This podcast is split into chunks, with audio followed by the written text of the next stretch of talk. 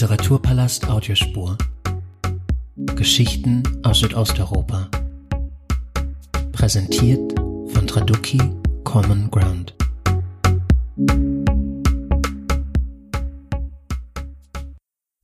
Ich begrüße Sie ganz herzlich zur zehnten Ausgabe dieses Gesprächsformats. Mein heutiger Gast ist Katharina Rabe, Lektorin für osteuropäische Literaturen im Surkamp Verlag. Ich möchte mit ihr über die vielfältige Arbeit von Lektorinnen sprechen. Eine Arbeit, die für das literarische Leben von großer Bedeutung ist, die aber von der Öffentlichkeit und vielen Leserinnen oft gar nicht wahrgenommen wird, da sie gewissermaßen im Verborgenen stattfindet. Von Interesse soll im Folgenden aber nicht nur das generelle Tätigkeitsprofil von Lektorinnen sein, sondern auch die Frage, mit welchen Herausforderungen und Möglichkeiten Lektorinnen konfrontiert sind, die sich in ihrer Arbeit mit den osteuropäischen Literaturen auseinandersetzen. Liebe Katharina Rabe, ich freue mich sehr, dass Sie die Zeit für dieses Gespräch finden. Hallo nach Berlin. Ich freue mich auch sehr. Dankeschön für die Einladung.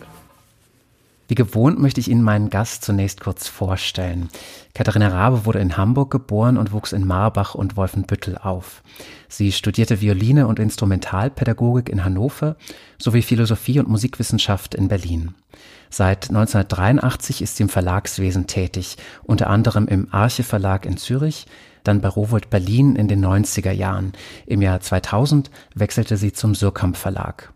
Sie betreute und betreut zahlreiche Autorinnen, die ich an dieser Stelle unmöglich alle aufzählen kann.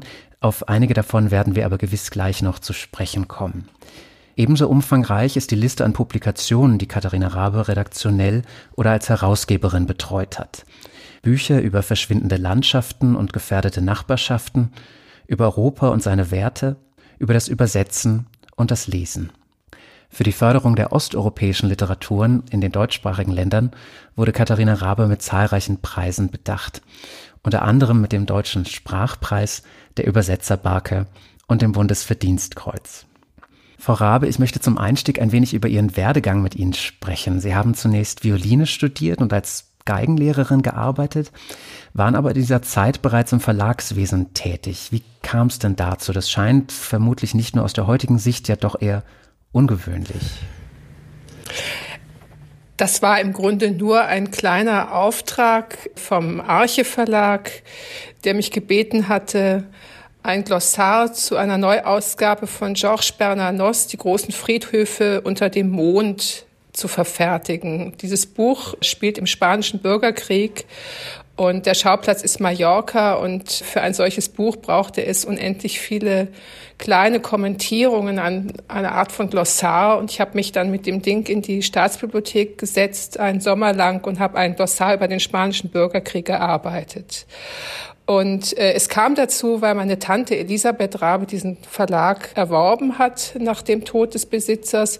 Und die haben in ihrem alten Programm geschaut, was kann man neu herausbringen. Und vor allem hatte Elisabeth Rabe die großartige Idee, den Archiliteraturkalender zu erfinden im Jahr 1984. Und mein eigentlicher Einstieg war, den habe ich ihr dort dann schon zu verdanken, die Bitte, stell doch mal Texte, 52 Texte zusammen.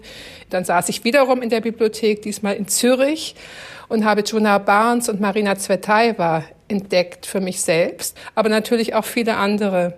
Und für mich war das so ein kleines Studium neben meiner Musik. Ich bin halt Musikerin, ich habe gespielt, ich habe unterrichtet und ich habe gleichzeitig Philosophie studiert und gemerkt, dass ähm, dieses Geigenunterrichten für mich allein die Sache nicht ist. Und dann war es eigentlich später einfach, dass ich nach meinem Philosophie-Magister ein Praktikum machen konnte und dann die Verlagsarbeit wirklich quasi von der Pike auf gelernt habe. Also in der Herstellung geschaut habe, was die da machen. Wie druckt man ein Buch? Wie richtet man ein Manuskript ein? Und ich habe ehrlich gesagt geächtzt, weil ich gedacht habe, was für unglaublich langweilige technische Prozeduren muss man da über sich ergehen lassen und wie viel schöner ist es, sich abends an die Schreibmaschine zu setzen und eine Arbeit über Ludwig Wittgenstein zu verfassen. Also ich habe ehrlich gesagt so ein bisschen drauf runtergeschaut, was die da täglich machen. Und es war mir auch vollkommen fremd, über Buchproduktion nachzudenken. Also, dass alle halbe Jahre irgendwelche neuen Sachen erscheinen, die man unbedingt lesen muss. ich war da gar nicht so weit. Also ich habe lieber Adorno äh, gelesen oder mich mit Virginia Woolf beschäftigt, aber jetzt irgendwie die neuesten Sachen von Joy Williams oder oder Margaret Forster oder ich hätte gar nicht gewusst, wie man so etwas beurteilt.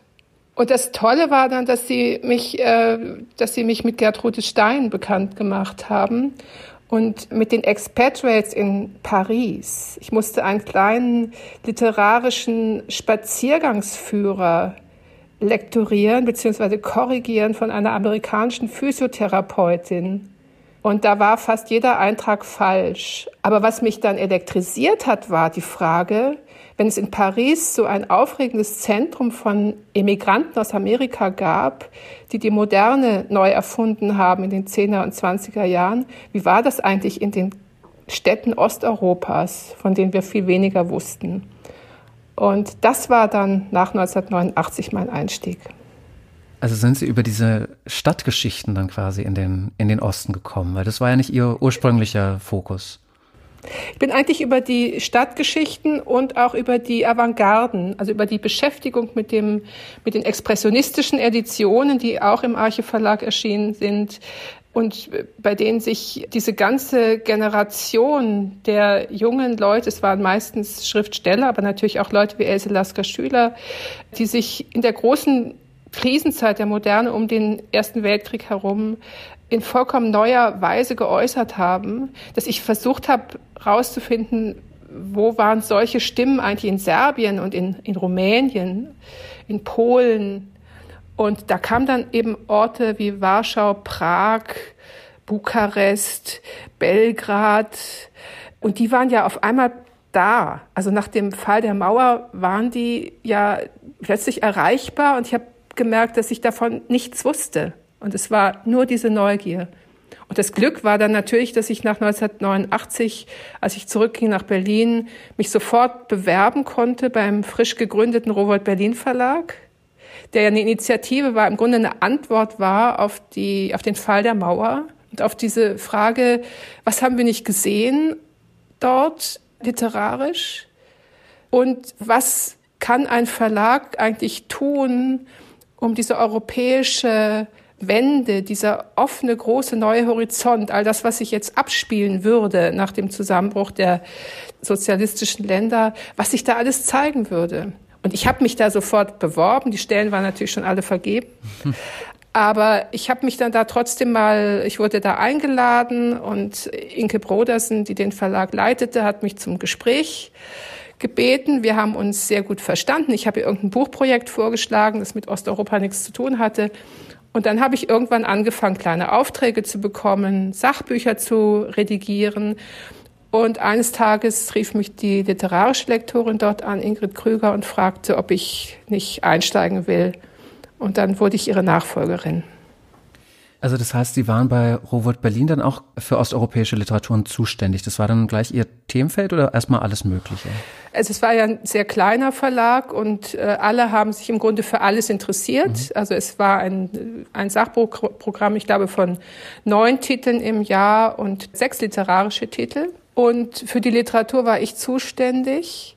Aber ich habe immer bei den Sachbuchrunden auch mitreden dürfen. Und das war auch im Grunde das Programm, also dass man Bücher schon mit diesem Selbstverständnis machte. Wir wollen zugänglich machen, wir wollen spüren, was dort geschieht. Es kamen autobiografische Bücher zum Beispiel zu uns, die ich dann betreut habe.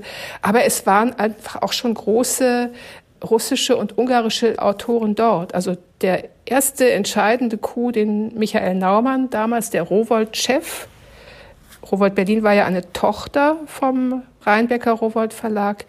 Er hatte den Coup gelandet im Rekertis und Peter Nadasch, die wirklich die Zentralgestirne der ungarischen Literatur des 20. Jahrhunderts mit einem Gesamtvertrag an Bord zu holen. Und die Bücher dieser Leute erschienen dann bei Rowold Berlin. Mhm. Und die wurden betreut äh, von Ingrid Krüger, zum Teil auch von mir. Aber die haben sozusagen die, das, den, den Standard gesetzt. Und ich habe versucht, Autoren, Autorinnen meiner Generation zu finden. Also die Leute, die 1989 eben gerade angefangen hatten, Bücher zu schreiben. Und dazu bin ich gereist, dazu habe ich die älteren Kollegen gefragt, habe die Schriftsteller befragt. Also Peter Nadasch und Imre Kertes waren großartige Ratgeber. Und natürlich habe ich auch angefangen, Sprachen zu lernen. Denn man muss ja irgendwie zurechtkommen in diesen fremden Gefilden. Mit welchen Sprachen haben Sie da begonnen oder an, an welchen haben Sie sich versucht?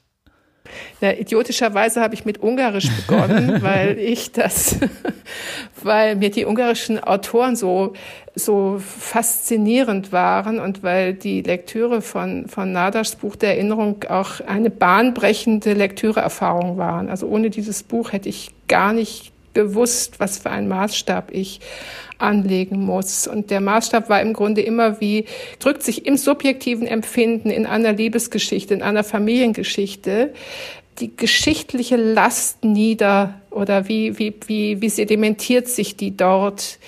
Wie verbinden sich die Schauplätze, die historischen Landschaften mit der hochindividuellen, mit der Geschichte der Empfindsamkeit. Und ähm, das fand ich in diesen Büchern so beispielhaft ähm, darge, da, also sozusagen zum Ausdruck gebracht, dass ich dachte, du musst jetzt anfangen, Ungarisch zu lernen. Und ich habe gleichzeitig angefangen, Russisch zu lernen und bin relativ schnell dann viel in Moskau gewesen und habe die vernünftige Entscheidung getroffen, mich auf das Russische zu konzentrieren, als die Basis für die anderen slawischen Sprachen, mit denen ich dann auch zu tun haben würde.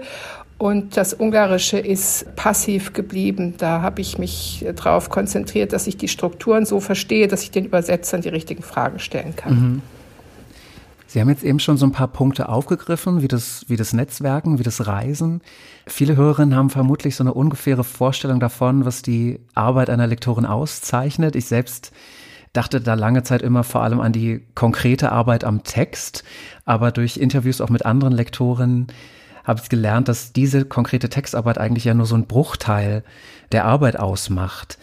Können Sie so ein bisschen erklären, wie wie so ein typischer Arbeitstag bei Ihnen aussieht, wenn es den überhaupt gibt oder woraus sich so Ihre Arbeit zusammensetzt? Na, also, dass die Textarbeit nur einen Bruchteil ausmacht, erschreckt mich ehrlich gesagt, weil ich finde, die Textarbeit ist das Herzstück. Weil das, was am Ende auf dem Tisch liegt und was wir unseren Leserinnen zumuten, sind Bücher. Und die Verantwortung für die Textgestalt, für die letzte feine, ausgehörte Phrase, für die, auch für formale Dinge wie Interpunktion und so weiter. Dafür sind wir Lektoren zuständig und wir haben dann die letzten Kontrolleurinnen natürlich noch in Gestalt der Korrekturleserinnen. Aber das, was wir machen, unser Produkt ist tatsächlich der Text. Allerdings, und das stimmt natürlich, die Hauptarbeit, um diesen Text überhaupt erstmal zu, auf, auf, auf, auf dem Schreibtisch liegen zu haben, ist natürlich das Suchen, das Akquirieren, das Kontakt aufnehmen mit den Autorinnen, Autoren und manchmal ein jahrelanger Prozess, in dem ein solches Buch, sagen wir einmal, ein, ein Roman entsteht. Und in meinem Fall, weil ich überwiegend, aber nicht nur, aber überwiegend äh, fremdsprachige Bücher mache, sind natürlich meine zentralen Ansprechpartner neben den Autoren, sind das die Übersetzerinnen und Übersetzer. Und die Vielgestaltigkeit der Arbeit, ich komme gleich mal auf den Arbeitstag, weil mhm. das eine gute Frage ist. Die Vielgestaltigkeit liegt eben in, besteht in meinem Falle darin, ähm, dass ich sehr viel auch mit den Autoren arbeite. Also wir sind immer in so einer Art Dreiecksbeziehung. Und ich erzähle Ihnen einfach mal, wie das, wie das funktioniert. Wenn, äh, wenn ich angerufen werde und jemand sagt, Joanna Bartor hat ein neues Buch geschrieben, das ist eine polnische Autorin, die wir seit einigen Jahren machen, auch, auch recht erfolgreich, dann lasse ich mir ein bisschen erzählen, dann lasse ich mir das Buch schicken, dann schaue ich selber drauf und gucke, ob das etwas ist von den vielen Dingen, die sie schreibt, äh, das wir tatsächlich machen wollen. Und dann suche ich mir jemanden, die oder der das Buch begutachtet. Und dann äh, besprechen wir das Gutachten in der Verlagsrunde und äh, beschließen dann, wir, wir wollen das machen. Und dann wird der Übersetzungsauftrag vergeben und dann kommt irgendwann die Übersetzung rein. Aber das ist jetzt sozusagen ein, das ist der Idealfall, wie so ein Buch dann kommt. Aber die ganze Akquise selbst ist in meinem Fall ganz heterogen. Also es gibt zum einen die Agenturen, die einem Dinge anbieten, dann kriegt man die Manuskripte sozusagen einfach frei Haus und schaut sie sich an. Ich lese das dann schnell und denke, ja, kann man machen, kann man nicht machen, dann besprechen wir es im Kollegenkreis. Und nur sehr selten, ehrlich gesagt, sehr selten passiert ist, dass mir ein Buch so gut gefällt, dass ich es gerne machen würde. Es war einmal so, dass ich gehört habe, äh, als ich in Moskau war, vor vielen Jahren, mal ein Vierteljahr lang, um mich umzutun, da gibt es eine Lyrikerin, Maria Stepanova. Die ist so eine Art, ja, die war damals schon, wo sie sehr jung war, hatte die schon so eine ganze äh, Community um sie herum. Die war wie so ein, so ein Magnet. Und ich dachte, da musst du mal drauf achten, aber Lyrik, naja, das ist schwierig.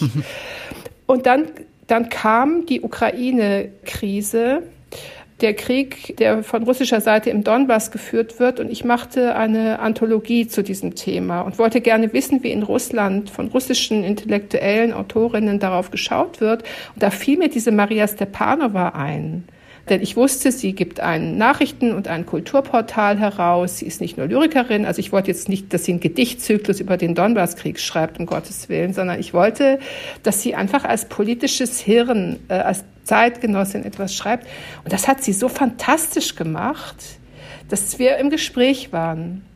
Und dann hat sie auf ihrer Internetseite Koltaru, auf dieser Kulturzeitschrift, hat sie ein großes Stück über eine Verwandte von ihr geschrieben, eine rote Babuschka, also eine Urgroßmutter, die bei der Revolution 1905 dabei war und dann nach Paris ging und Medizin studierte.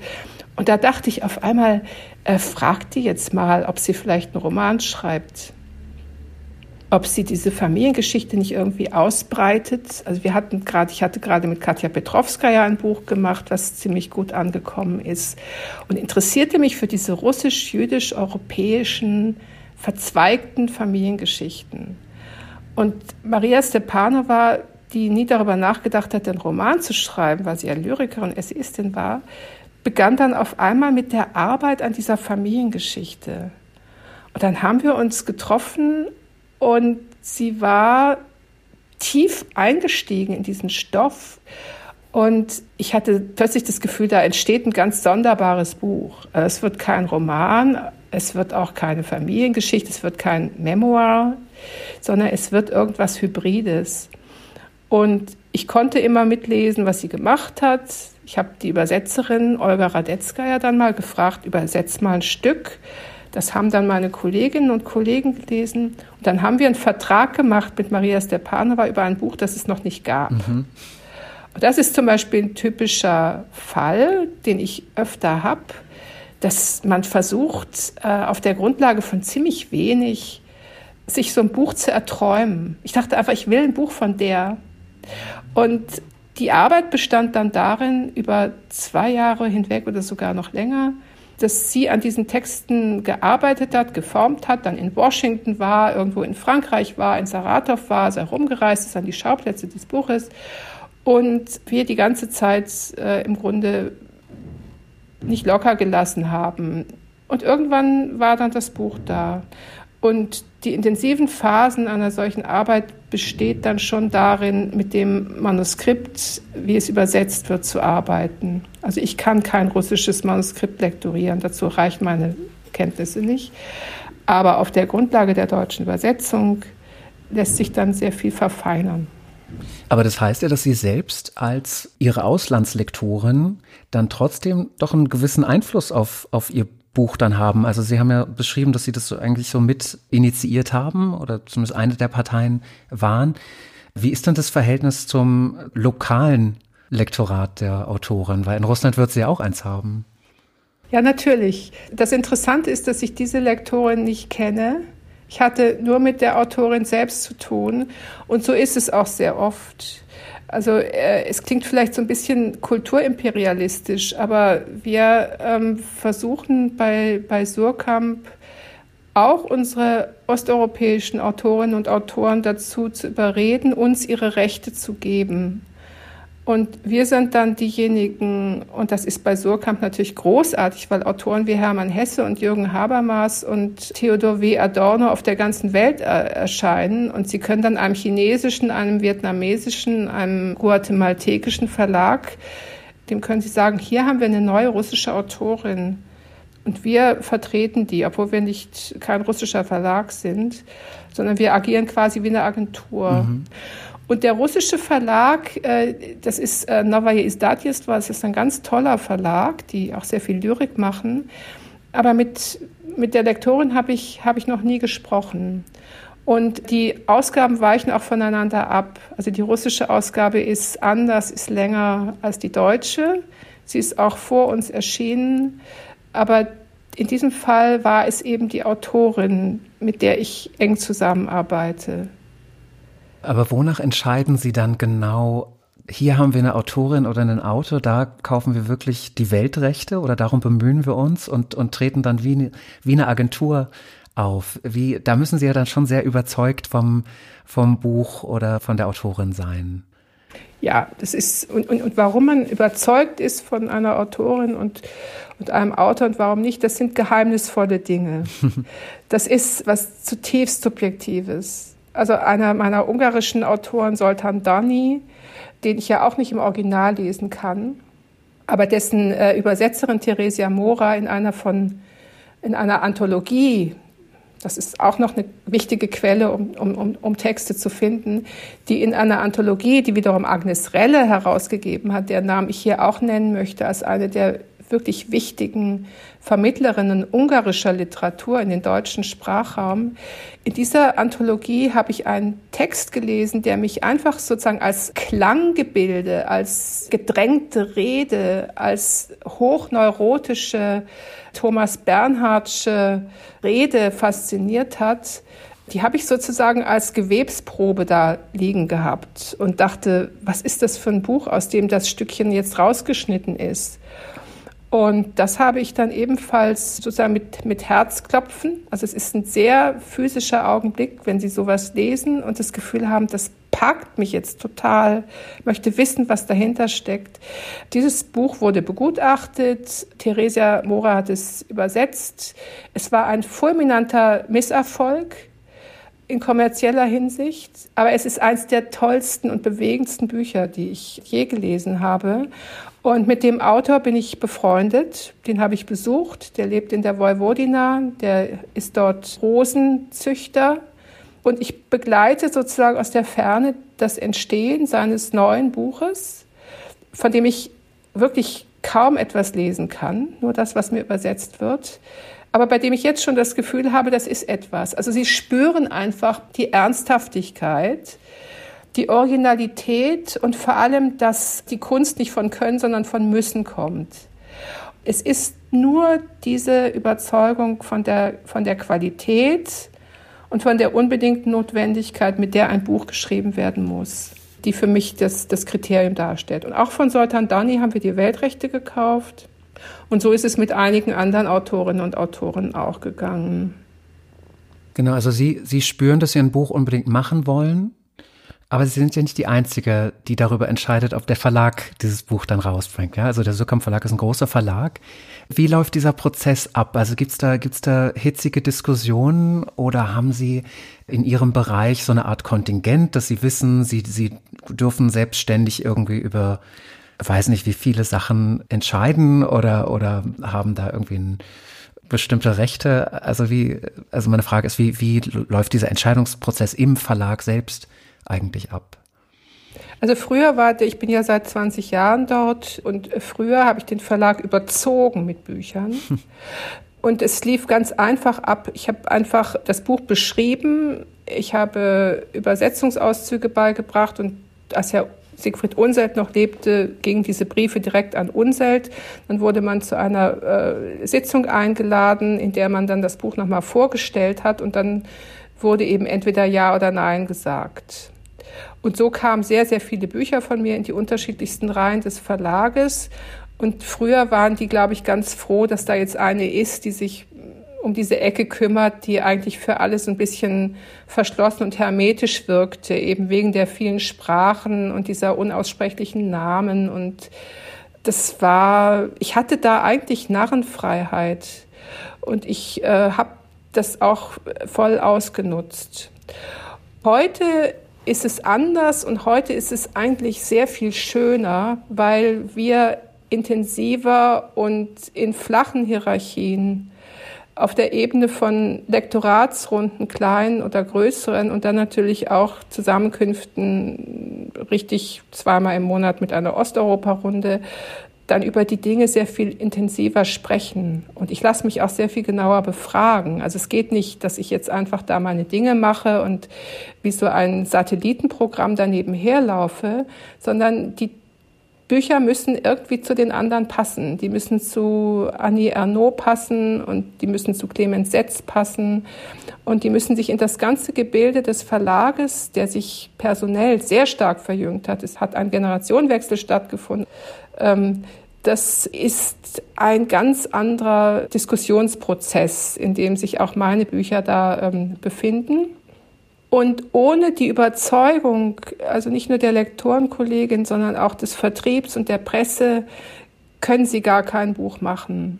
Es ist verloren. Also wenn ich mir es alleine in den Kopf setze, und so war es natürlich früher auch nicht. Also früher waren auch alle dann davon überzeugt, mhm. das ist ja klar. Aber heute ist es alles sehr viel kommunikativer und, äh, und lockerer aber es muss schon der ganze Verlag dahinter stehen, sonst, sonst funktioniert das nicht. Und was eben wichtig, das erzählte ich mit den Weltrechten, also wenn die Abteilung Recht und Lizenzen sich auch für so ein Buch begeistert und sie das dann ins Ausland verkaufen, dann haben wir natürlich auch diesen ganzen Hallraum. Und das ist sehr, sehr schön. Und was auch wichtig ist, ist die Presse, das Feuilleton, dessen Rolle sich sehr stark wandelt. Das nehme ich natürlich auch als, als ältere Verlagsperson äh, stark wahr und es schmerzt mich auch sehr. Also dass viele Redakteure, äh, Rezensentinnen, Kritikerinnen weniger sichtbar sind und weniger hörbar sind, als sie es früher waren. Also ich hatte Leute, die haben das Programm begleitet eigentlich bei jedem Buch. Und jetzt verändert es sich jetzt. Jetzt verschiebt es sich. Es gibt jetzt Literaturblogs, also auch wie Ihren zum Beispiel. Es gibt ganz andere Kanäle, in die man die Informationen, das Gespräch über Bücher einspeist. Und das berücksichtigen wir alle mit. Also wir fragen auch bei jedem meiner Bücher, wer liest das? Für wen ist das? Wie viele Leute erreichen wir damit? Muss das unbedingt sein? Und diese Frage, muss das unbedingt sein, stelle ich mir natürlich immer häufiger. Sie haben beschrieben, dass sich im Grunde der ganze Verlag auch für ein Buch begeistern muss und das Buch machen möchte und auch erwähnt, dass ein Buch, das Sie vorschlagen, sich natürlich irgendwie auch in das, in das Programm, das restliche Programm einfügen muss. Nur wird es ja häufiger mal den Fall geben, dass Sie sehr begeistert sind von einem Buch, aber merken, es passt nicht zu Surkamp oder nicht ins nächste Programm oder irgendwie will es nicht dazugehören. Was passiert dann mit diesen Büchern, die Sie ja eigentlich schon für sehr gut und druckwürdig befunden haben? Können Sie das irgendwo anders dann noch unterbringen oder ja, was passiert damit? Ich versuche das in der Tat dann woanders unterzubringen und das klappt auch manchmal aber leider nicht immer. Wobei diese Fälle sind zum Glück selten, weil die Bücher, die ich vorschlage, kann ich mir meistens gar nicht an anderer Stelle vorstellen. Also mein Hirn ist irgendwie sehr surkampisch. Und da es aber in den osteuropäischen Ländern so viel gibt und die Kapazität des deutschen Buchmarkts aber diese Sachen zu absorbieren am Limit ist, sehe ich auch bei vielen Sachen ein, dass man sie nicht machen kann. Und es gibt immer die Möglichkeit, zum Beispiel Zeitschriften für einzelne Texte zu gewinnen. Und es gibt aber eben auch Verlage, ich nenne die jetzt aber hier nicht, die dankbar sind, wenn dann was kommt. Und es klappt aber auch da nicht immer, leider. Aber es ist, ich bin gar nicht so oft mehr begeistert. Und deswegen passiert es eigentlich auch nicht sehr häufig. Warum sind Sie nicht mehr so oft begeistert? Weil, ja, ich glaube, diese Freude und diese, ja, dieses Angefixt-Sein, das hängt sehr stark äh, davon ab, was sie noch nicht erlebt haben. Mhm. Und ich muss sagen, das ist jetzt vielleicht traurig und ein bisschen blöd für unser Gespräch, aber die Begeisterung nimmt schon ein bisschen ab, wenn sie merken, dass es jedes halbe Jahr von neuem losgeht mit diesem Zirkus. Immer wieder einen neuen Namen bekannt machen oder jemand, mit dem Sie begonnen haben, das zweite Buch, das dritte Buch.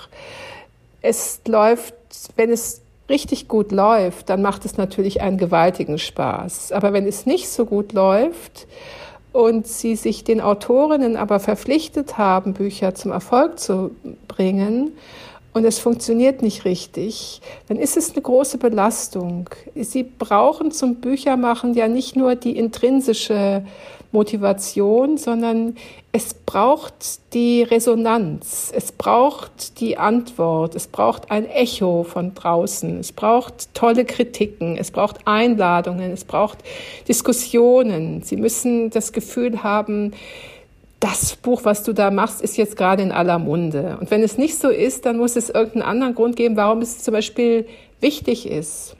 Und ich spüre, dass diese osteuropäischen Länder ins Abseits geraten. Sie werden aus vielerlei Gründen, man muss nur die, den autoritären Kurs in, in Ungarn sehen, dann in Polen, jetzt ist, schlägt offenkundig auch Slowenien den polnischen Weg ein. Mhm. Diese Länder werden uns unsympathisch. Die Autorinnen und Autoren, mit denen rede ich eigentlich nur noch darüber, äh, wie kann man euch eine Möglichkeit verschaffen, mal eine Weile rauszugehen was ist jetzt schon wieder los? Warum läuft es mit der Buchförderung nicht? Warum ist Clubradio geschlossen? Was passiert jetzt mit den Journalisten? Warum hören wir so wenig an Protest etc.? Und das sind Dinge, die machen diese Arbeit nicht einfacher. Es gibt die andere Seite. Ein serbischer Autor, Bora Cosic, hat mal ganz böse in den 90er Jahren gesagt, wir sind die Kriegsgewinnler. Hm. Weil in dem Moment, in dem Jugoslawien auseinanderbrach, interessierte sich plötzlich alle Welt für serbische Literatur, für bosnische Autoren, von denen noch kein Mensch je gehört hatte, für die kroatischen kämpferischen Frauen wie Slavenka Drakulic und Dubravka Ugrisic. Plötzlich lernten die Leute auch diese Namen auszusprechen und so weiter. Aber als das vorbei war, war auch dieser Hype irgendwie vorbei und haben sich die Guten weiterhin durchgesetzt. Und im Moment ist es so, dass wir so viele Krisen auf der Welt haben, dass dieser gewisse exotische Bonus, den Osteuropa hatte, das ist unerschlossen, das ist irgendwie spannend, das geht uns an, aber wir wissen gar nicht so genau warum. Wir fahren da mal hin, also auch so ein bisschen dieser kleine Galizien-Boom, Ukraine, die plötzlich da am Horizont auftauchte das ist alles jetzt in den Hintergrund getreten und ich beschäftige mich eigentlich damit, also auch mit, mit dieser, mit dem historisch Werden von solchen Faszinationsgeschichten, von solchen Neugier, Neugierprozessen. Und ich erinnere mich, wenn ich, wenn ich, wenn ich mir vorstelle, was waren eigentlich die richtigen großen Stunden von, von Büchern oder was kam eigentlich im, im, im richtigen Moment? Dann würde ich schon sagen, so ein, so ein Autor wie Serhi Jadan, den wir aus der Ukraine kommend, den wir schon sehr früh gemacht haben und der dann nach der Maidan-Revolution im, im Frühjahr 2014 auf einmal derjenige war, dessen Bücher man wie Prophezeiungen gelesen hat und den wir einladen konnten, der in allen Zeitungen geschrieben hat. Und dessen Bücher immer besser wurden, da hatte ich den Eindruck, das ist Aufklärung und politisches Engagement und poetische Verfeinerung in einem. Oder ein ganz anderes Beispiel. 1996, als der Roman eines Schicksallosen von Imre Kertész rauskam, der dann später 2002 den Nobelpreis bekam.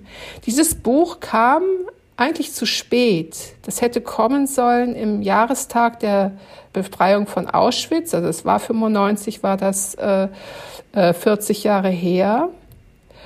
Und wir haben es nicht fertig gekriegt. Er war sehr böse.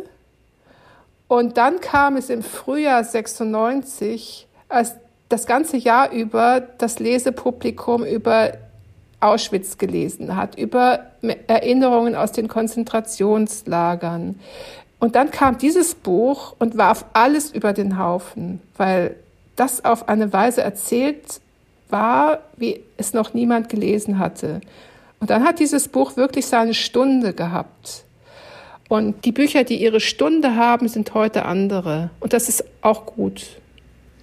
Aber dann würden Sie schon sagen, dass, dass sich das aktuelle Zeitgeschehen, aktuelle Krisen, wenn wir jetzt an Belarus denken, eben nicht übertragen in so ein, in so ein Publikumsinteresse, an so ein Interesse der Öffentlichkeit, weil ich habe schon das Gefühl, dass gerade aus Belarus zumindest aktuell deutlich mehr erscheint als in, in Jahren zuvor.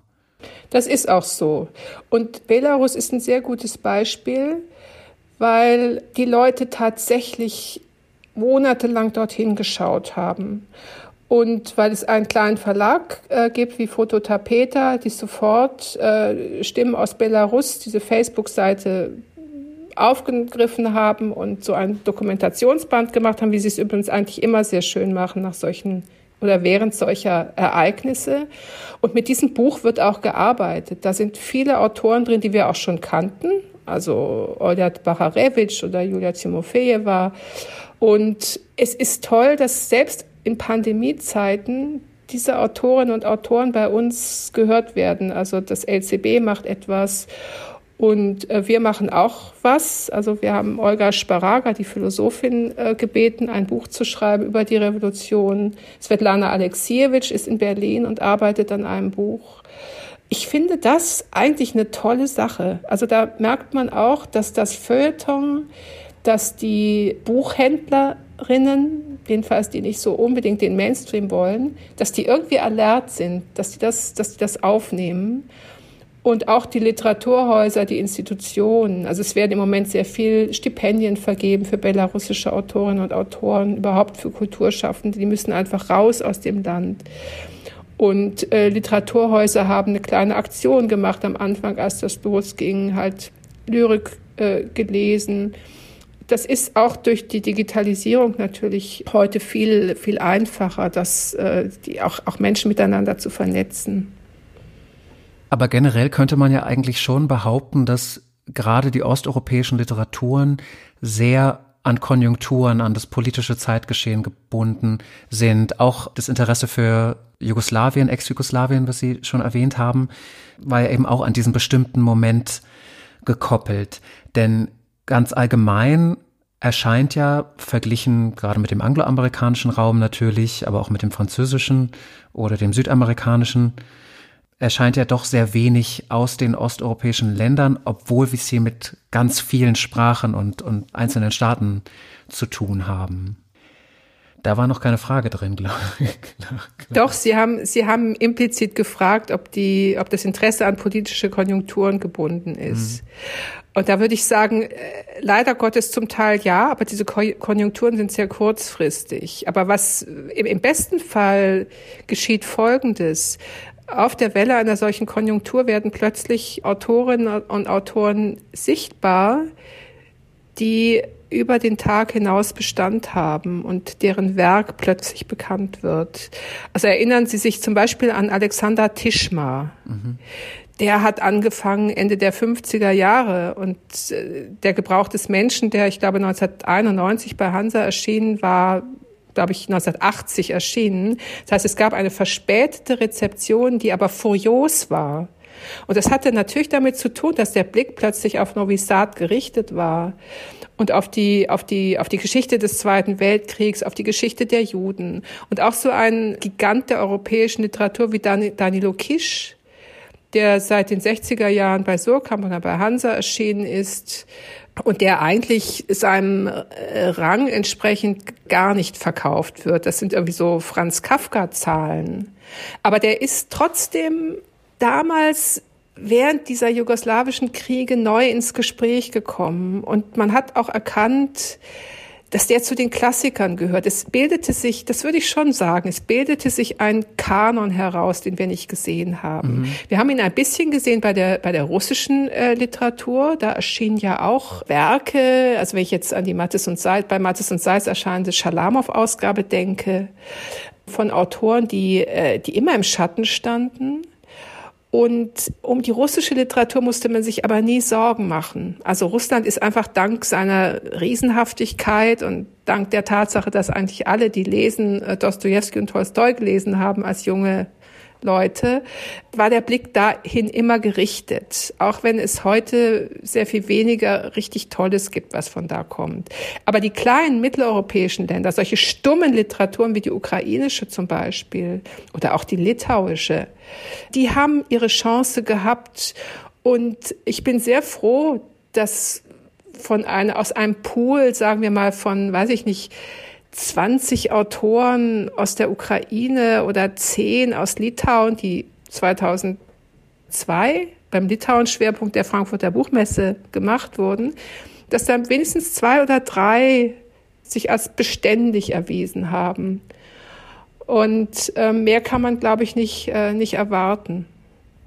Also was ich sagen möchte ist, ähm, irgendwann wird niemand mehr danach fragen. Also fragt man bei Oma Pamuk ob das aus der Türkei kommt. Ich denke, viele Leute fragen doch nicht unbedingt, woher jemand kommt, sondern ob das, was er schreibt, toll ist. Ich glaube, das ist das Idealbild, aber gerade bei den osteuropäischen Literaturen habe ich eben schon das Gefühl, dass es da ganz stark darum geht, wo die Leute herkommen. Aber ich, ich wollte auch noch mal kurz anknüpfen an die an diese ja Kanonisierungsfrage, wie man Autoren auch im deutschsprachigen Raum dann durchsetzt, ähm, was teilweise angeleiert wird durch diese politischen Konjunkturen. Sie haben Alexander Tischmer genannt, der eben erschienen ist in den 90er Jahren, für den ich mich auch stark interessiere. Und ich habe jetzt eben geguckt, äh, wie komme ich denn an die Bücher? Aber es ist klar, die sind mittlerweile vergriffen. Also jetzt kommt man dann eben schon nicht mehr ran. Es gab diese Zeit, aber an, an den Gebrauch des Menschen, die dann ja auch als Taschenbuch erschienen sind bei DTV, die kriegt man eigentlich nur noch mehr antiquarisch. Also ich habe so das Gefühl, und das haben Sie, glaube ich, auch an anderer Stelle schon gesagt, der Osten verspricht sehr, sehr viel Reputation, aber die Bücher werden nicht verkauft oder, oder dann auch oftmals nicht wieder aufgelegt. Haben Sie da auch Erklärungen für sich, warum das der Fall ist?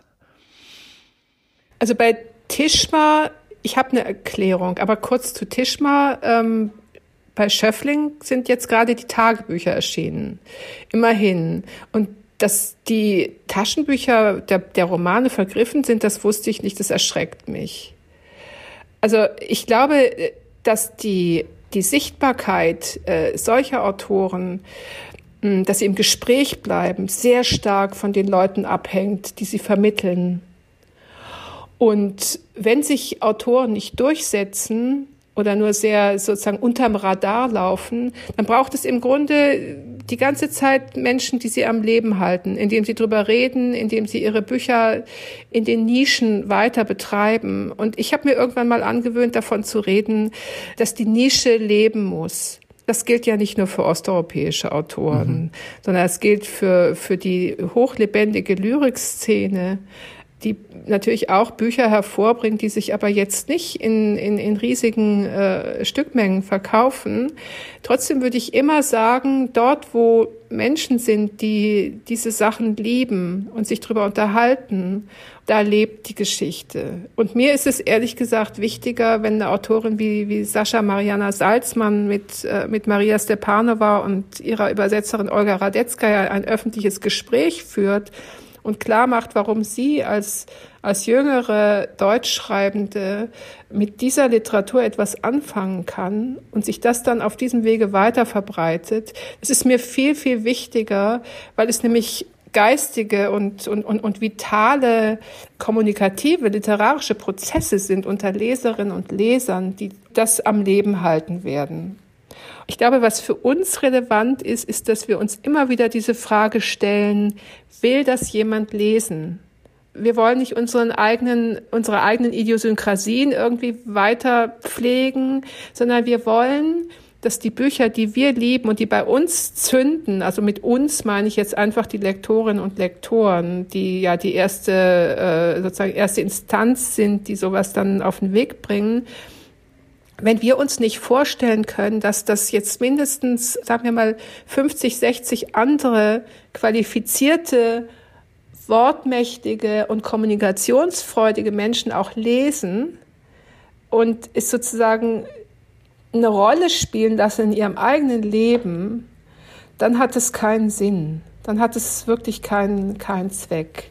Aber ich glaube, dass mit viel Fantasie und mit viel Energie und gemeinsam auch mit dem Ausdenken von neuen Formaten, Gesprächsformen oder wie auch immer, man mit jedem Buch, auch wenn es schwierig zu sein scheint, wenn es ein richtiges Buch ist, wenn es verantwortungsvolle, kluge Autoren sind, die wirklich was zu sagen haben, dann klappt das. Und ich bin mir ehrlich gesagt bei Filmen nicht sicher, ob die Leute immer was zu sagen haben. Ich habe mir irgendwann mal überlegt, dass unser Kerngeschäft, das Lesen, etwas ist, was wir selber inzwischen auch viel zu schnell machen. Wir lesen wahnsinnig schnell, wahnsinnig viel, weil es so viel gibt, was wir alles checken müssen, prüfen müssen und weil der Druck der Produktion so hoch ist. Und ich glaube, wenn mehr und aufmerksamer gelesen würde, dann würde auch weniger und besser geschrieben. Und dann wäre, wären wir mit vielem besser dran. Und das ist, glaube ich, was, was mit jetzt mit meinem Alter zusammenhängt. Mhm. Dass ich das einfach merke, dass ich mäkliger werde, obwohl ich ein vital neugieriger Mensch bin. Also es interessiert mich brennend, was Leute schreiben, die heute 22 sind. Dass ich es dann manchmal nicht verstehe oder mich frage, warum wird das jetzt gemacht? Wer, wer liest das eigentlich? Dass ich das nicht verstehe, da äh, muss ich mich dann natürlich selber auch befragen. Aber ich habe so einen Instinkt, glaube ich, dass ich unterscheiden kann, jemand hat etwas zu sagen und jemand hat etwas nicht zu sagen. Und natürlich ist es schön, wenn die Qualität äh, oder wenn, wenn, wenn die Form, in der das gesagt wird, möglichst äh, vollkommen ist. Aber auch wenn es nicht so richtig hinhaut, und dafür haben wir als Lektoren auch ein Gefühl, also ganz vieles haut wirklich nicht richtig hin. Also auch bei all den Büchern, die wir gemacht haben, da ist immer irgendwas drin, was nicht, ich würde sagen, es ist sehr selten, dass man mal was, dass mal was da ist, was richtig perfekt ist. Du kannst immer irgendwas noch besser machen, nicht? Aber das kann man sozusagen mit so einer gewissen, so einem Sinn für die Unvollkommenheit von allem, kann man das akzeptieren, weil das andere so stark ist. Verstehen Sie, was ich meine? Ja. Ich, ich frage mich vor allem gerade, gibt es so ein eines Buch oder im besten Fall ja sogar mehrere, bei denen Sie aber sehr wohl sagen könnten, hier ist äh, uns oder auch Ihnen selbst als Lektorin wirklich was Perfektes gelungen. Also so ein, so, ein, so, ein, so ein Buch oder eine Autorin, auf die Sie so besonders stolz sind. Ja, so eine Art Best Case. Oh, was für eine schwierige Frage das ist. Best Case. Das ist wirklich eine sehr, sehr schwierige Frage. Ich hatte, ich habe hab das nur bei, bei einzelnen Texten mal, äh, mal gehabt, aber das, das kann ich, also ich habe es bei, also Esther Kinskis Übersetzung von, äh, von Sigmund Haupts Ring aus Papier, ist ein Exilautor, Anfang der, wann ist der, ist, ich weiß gar nicht mehr, wann er gestorben ist, jedenfalls sein Buch Ring aus Papier, hochatmosphärische Erzählungen aus den 20er, 30er Jahren in Ostpolen, Galizien. Diese Erzählungen sind so dicht und so voll gesogen, auch mit, mit Realien, die es nicht mehr gibt. Die haben so einen schwebenden, wunderbaren Ton. Und diese Übersetzung von Esther Kinski damals ähm, war eins der, ich glaube, das war einer der, eines der schönsten Bücher, die ich überhaupt je ähm, machen konnte. Aber das war eine Übersetzung und das war wesentlich Esthers Leistung. Natürlich haben wir zusammen daran gearbeitet, aber es war schon schon sie und das war dieser großartige Autor, der mitnichten vollkommen war. Der war auch eine ganz erratische Figur in der polnischen Literatur, weil niemand so schrieb, so verplaudert, so prustianisch aufgeladen, so, so plotlos irgendwie. Und sonst richtig vollkommen, nee, kann mhm. ich nicht sagen. Also ich bin stolz auf, wirklich auf viele Bücher, aber bei Vollkommenheit ich lese gerade wieder To the Lighthouse von Virginia Woolf. Und das ist vollkommen. Das ist einfach vollkommen. und ähm, ich müsste mal in mich gehen und gucken. Mhm. Die Frage ist interessant, die Sie stellen, aber die kann ich jetzt noch nicht beantworten. Sie haben eben gerade schon erläutert, dass die Nische mehr Aufmerksamkeit oder mehr Arbeit erfordert, um, um die am Leben zu halten, ob die Nische jetzt Lyrik ist, die Nische, Nische osteuropäische oder afrikanische Literatur ist, die ja auch nicht häufig verlegt wird oder vermeintlich wenig Interesse generieren kann. Dieses Arbeiten in der Nische, macht es die Arbeit leichter oder schwerer? Also haben Sie, haben Sie einen stärkeren Druck, weil Sie wissen, Sie müssen mehr Engagement zeigen? Oder ist der Druck vielleicht sogar kleiner, weil Ihnen genau klar ist, äh, hier geht es nicht um Bestsellerproduktion? Also der, der Druck ist natürlich kleiner, weil die ganze Prozedur, die bei der Produktion von Bestsellern anfällt, enormer Zeitdruck, enormes sich zusammenreißen, dass ein Buch wirklich äh, zum Beispiel gleichzeitig mit der amerikanischen Ausgabe erscheint. Das fällt in den meisten Fällen weg. Ich hatte solche sowas auch schon mit Mascha Gessens äh, Buch äh, Die Zukunft ist Geschichte zum Beispiel aber der Preis oder der, der sozusagen der Lohn, den man dann hat, ist, dass das Buch auch wahrgenommen wird. Auf das Buch wird gewartet. Während die Bücher, die in der Nische stattfinden, die erfordern viel, viel mehr Engagement.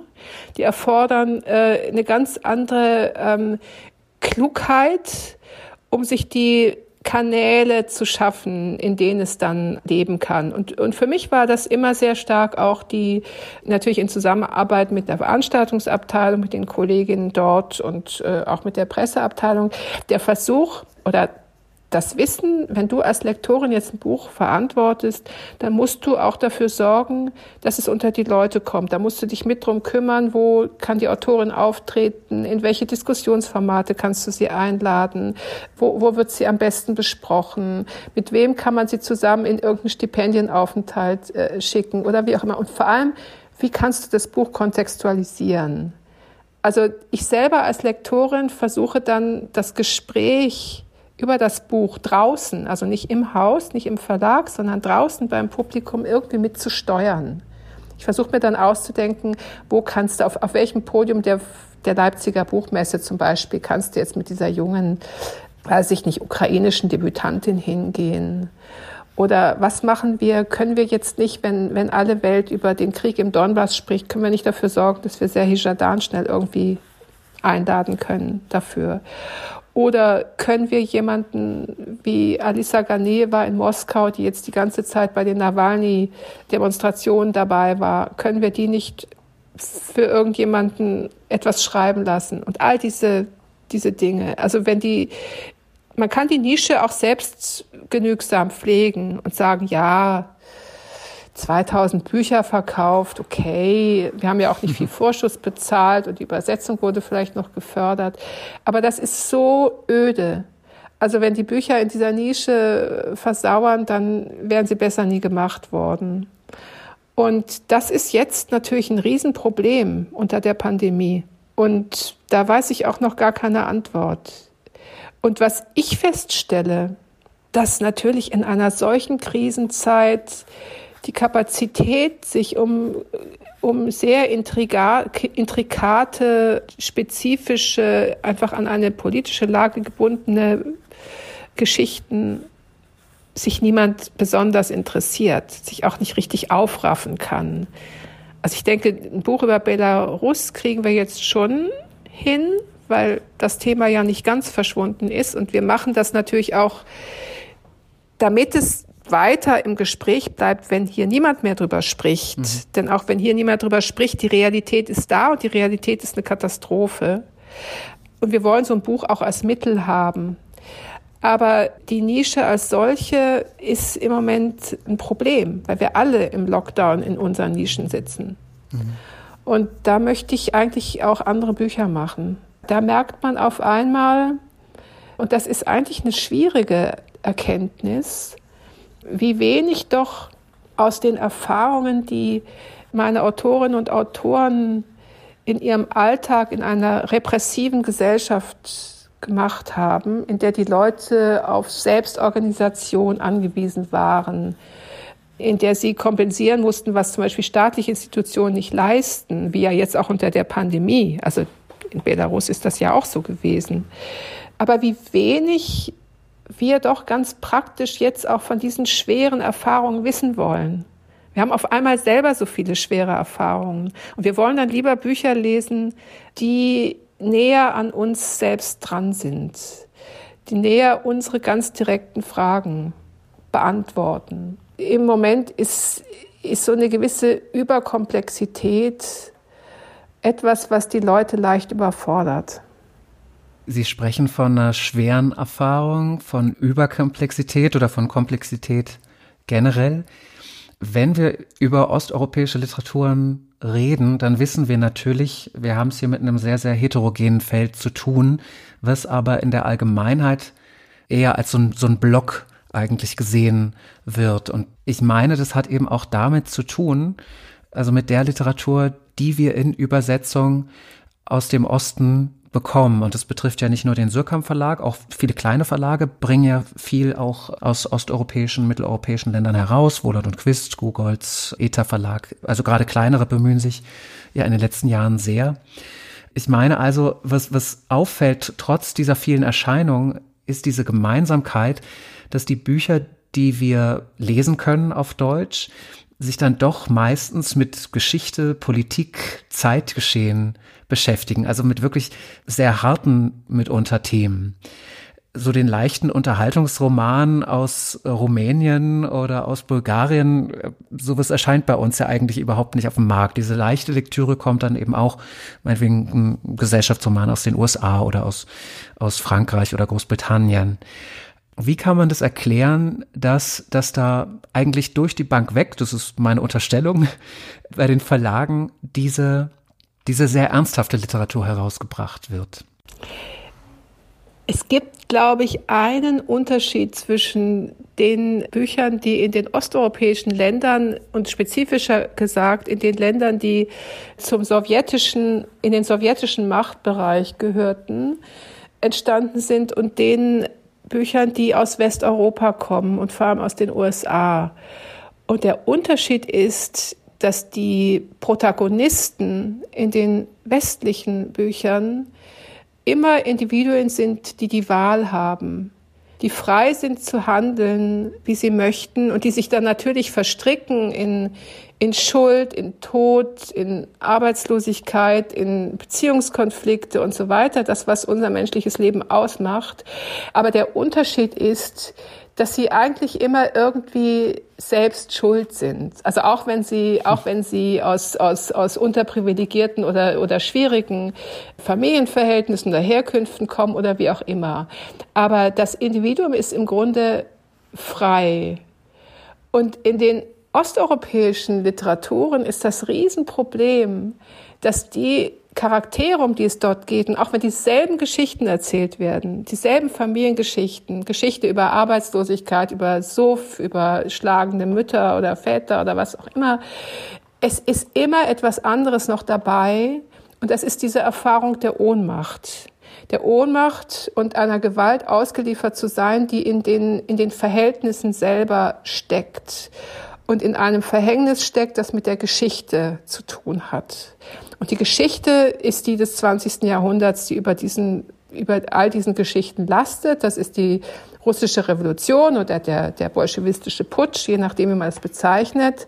Es ist der Nationalsozialismus, es ist der Faschismus, es ist der, ist der Stalinismus, es ist der Kalte Krieg. Und diese Vernichtungs- und Todesgeschichte ist etwas, was sich einfach in diesen Landschaften, ähm, es hat sich in die Geschichts- und in die Erzähllandschaften eingegraben und das muss auch alles erst einmal wegerzählt werden. Und das ist natürlich schon etwas, was mich wahnsinnig fasziniert hat, weil ich den Eindruck hatte, das Wissen über die Abgründe in den Menschen und die Art, wie im 20. Jahrhundert die Conditio Humana verformt wurde durch diesen, sagt sich dann immer so leicht mit diesem Wort Zivilisationsbruch, aber schlicht und einfach durch die Ermordung der europäischen Juden in den Vernichtungslagern und in den riesigen Weiten der osteuropäischen Länder, das ist etwas, was die jede, jede ernsthafte Autorin, in, in, sei es jetzt in, in, in Serbien oder in, in der Ukraine oder in Russland, die kommt darum nicht herum. Es hat ein junger ungarischer Autor von uns, George Dragoman, einmal gesagt, das, was uns eint, obwohl wir alle so unterschiedlich sind, wir haben unterschiedliche literarische Traditionen, und wir haben sehr vieles überhaupt nicht gemeinsam. Aber was wir teilen, ist die Erfahrung der Gewalt und wie man ihr widersteht. Wir sind im Grunde alle Kinder Kafkas. So können Sie es schon, schon sagen. Und was die Verlage jetzt bei uns so besonders daran interessiert, ist, dass diese Autorinnen und Autoren auch gezwungen waren, eine Form dafür zu finden. Eine Form für diese vielfältige Art der Überwältigung, der Entmündigung und des Kampfes um sein eigenes Leben und seine eigene äh, Souveränität. Ohne die Form, ohne diese vielen verschiedenen, auch spielerischen Auswüchse des Absurden oder der Sprachwitzigkeit, also wenn wir an Peter Esterhazy denken und auch an die im Grunde Inspirationsquellen, die aus, aus der sowjetischen Literatur kamen, Danilo, äh, Daniel Harms und die, die Oberjuten.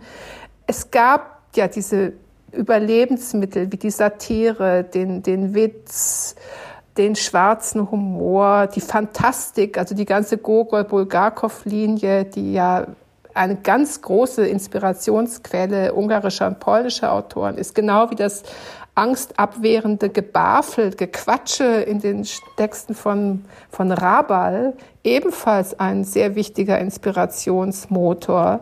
Im Grunde ist es das, was diese Literatur reich, aber auch, auch schwieriger macht.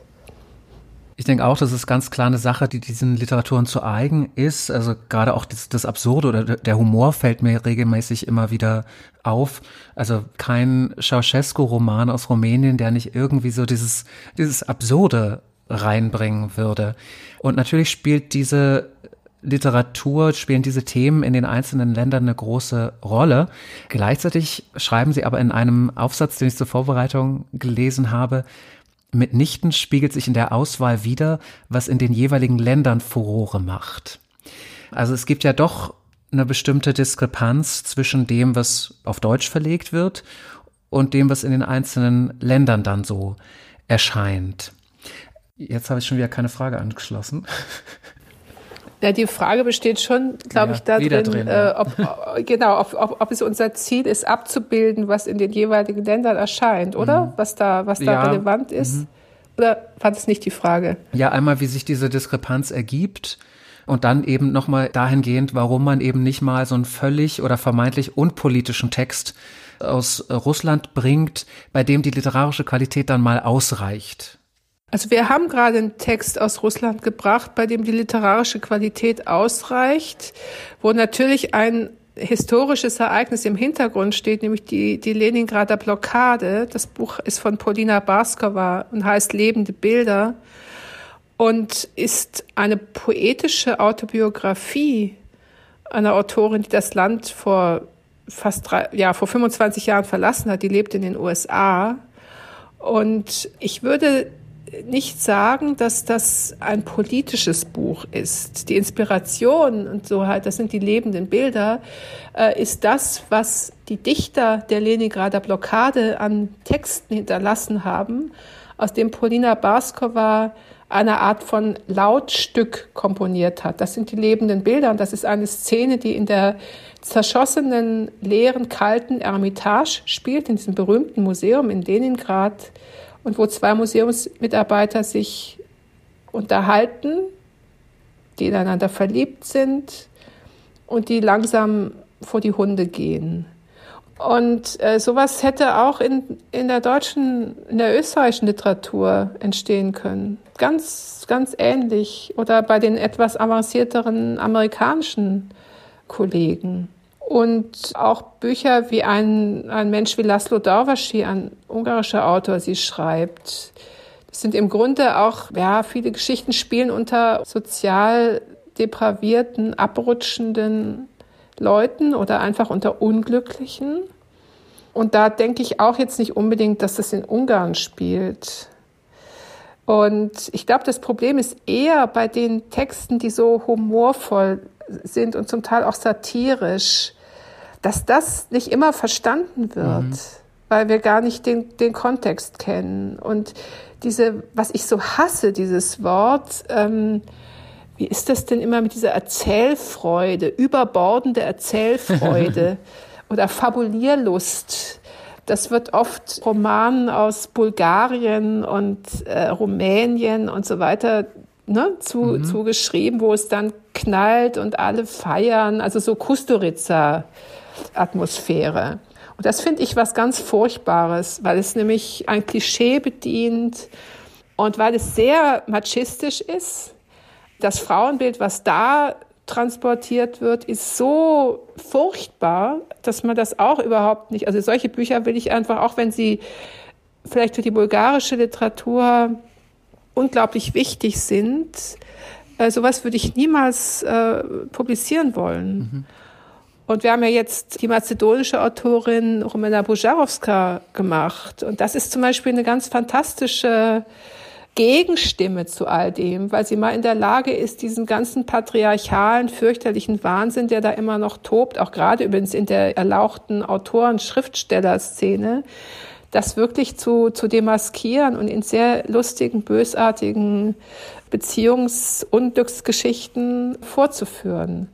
Und das ist ein neues Phänomen. Das haben wir, also da schließe ich mich ein, auch viel zu wenig zur Kenntnis genommen dass seit über 20 Jahren auch eine sehr vitale Autorinnengeneration dort am Werke ist und immer, immer neue sind. Und das drückt sich in unserem Programm inzwischen auch sehr stark aus. Und ich glaube, da wird sich auch was ändern. Sie haben jetzt mit den Autorinnen schon einen wichtigen Punkt angesprochen, denn wenn man sich die Programme anschaut, und ich habe das Gefühl, das ist tatsächlich bei osteuropäischen Literaturen noch mal stärker, haben wir hier ein sehr, sehr starkes Männerübergewicht. Sie haben die Veränderung innerhalb des eigenen Verlagsprogramms beschrieben. Wenn Sie zurückblicken auf die letzten 20 Jahre im Surkamp Verlag, gibt es so bestimmte Tendenzen, entweder direkt von Ihnen angestoßen oder so, dass sie sich quasi organisch ergeben haben, die Sie da benennen könnten? So eine bestimmte Entwicklungslinie oder, oder vielleicht auch in die Zukunft geblickt, wo Sie noch gerne hin möchten? Also es gibt auf jeden Fall die Entwicklungslinie der geopoetischen Texte. Geopoetisch ist ein Ausdruck, den ich von Juri Andruchowitsch, einem ukrainischen Schriftsteller, gelernt habe und der bezieht sich auf die poetische, ja, so auf sowas wie poetische Landvermessung. Das haben viele Autoren vorgenommen, vor allem auch in Polen, die gemerkt haben, dort, wo sie aufgewachsen sind, waren früher mal andere Leute. Und da waren früher auch andere, andere Kontexte. Also Juri Androchowitsch beschreibt es für den, für, für Lemberg, eine sowjetische Stadt, wie er sie kennenlernte, die aber natürlich früher Teil des Habsburger Reiches war, dann zwischenzeitlich auch mal polnisch gewesen ist, eine lange Geschichte hat und die sich wie ein Palimpsest lesen lässt. Und das Palimpsesthafte, das heißt aufgeladene Landschaften, Städte, Gegenden, die durch Autoren zum Lesen, zum Sprechen gebracht werden, das war eine starke Linie von, von Beginn an. Das hing an solchen Autoren wie Androchowitsch, aber auch, auch Andrzej äh, Staszuk, der das in seinen südostpolnischen kleinen Dörfern ähm, verfolgt hat.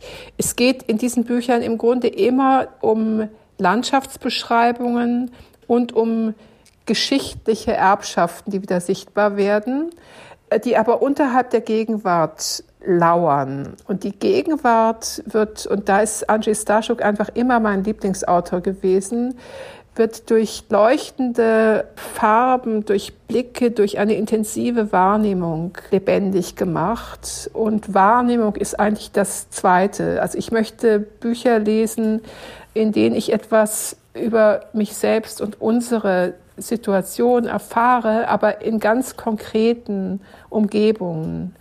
Es hat sich aber herausgestellt, dass da die Rückkehr eines sozusagen plotgetriebenen Erzählens stärker geworden ist, auch bei, bei jüngeren Autoren aus Osteuropa. Der Krieg ist zurückgekehrt. Eines der tollsten Bücher, die wir gemacht haben in den letzten Jahren, heißt Internat und ist von Serhii Jadan und spielt an drei Tagen in einer Stadt irgendwo im Osten der Ukraine, wo ein Mann seinen Neffen aus einer Schule abholen soll, die in, in, an, der, an der Frontlinie gelandet ist. Und es handelt von nichts anderem, als wie dieser Mensch durch diese Stadt geht, sich wegduckt, um den Schüssen zu entkommen, wie sie an unheimliche Ecken geraten, wie sie irgendetwas sehen, von dem sie nicht genau wissen, was es ist. Es ist laut, es ist dunkel, es ist unklar, es ist die totale Ausgeliefertheit von Menschen an eine solche Situation. Das finde ich von sehr, sehr großer Kraft und solche Bücher entstehen im Moment. Und dann gibt es aber auch diesen, und der ist an die Autorinnen gebunden, interessanterweise. Es gibt, ich nenne Zsofia Bahn aus Ungarn, Maria Stepanova, die schon erwähnte, aber auch Polina Barskova. Das sind hochreflektierte Autorinnen, die ihr eigenes Tun immer wieder brechen. Also da wird nicht einfach etwas erzählt, sondern die Art, wie es erzählt wird und wie es mit anderen Texten spricht, wie es essayistisch durchsetzt wird, das, das spielt eine immer größere Rolle. Und das ist etwas, was ich suche. Also Literatur als, als Erkenntnis. Es ist Intellektualität, aber mit äußerster, äh, sozusagen mit dieser negativen Fähigkeit an, angereichert, von der Coleridge sprach. Also, dass die Dinge, dass du dich nie identifizieren kannst, dass die Dinge in der Differenz, im Heterogenen stark sind. Und was ich mir erträume, sind tatsächlich die reflexionsgesättigten, poetisch starken Texte, die sich als Zeitgenossenschaft verstehen. Und das sind natürlich Erzählungen und Romane, aber die sind nicht einfach so geradeaus erzählt, sondern die sind poetisch und sehr selbstkritisch gebrochen und finden aber eine Form. Und da sind wir dann wieder am Anfang. Das ist eine Form, die hört man auch. Also die schönsten Texte sind solche, die einen Rhythmus und einen Klang und eine Musikalität haben. Also poetische Zeitgenossenschaft könnte ich als Formel verwenden. Ja, ganz lieben Dank für das Gespräch, Frau Rabe. Und ich danke Ihnen für die Einladung in Ihren schönen Literaturpalast.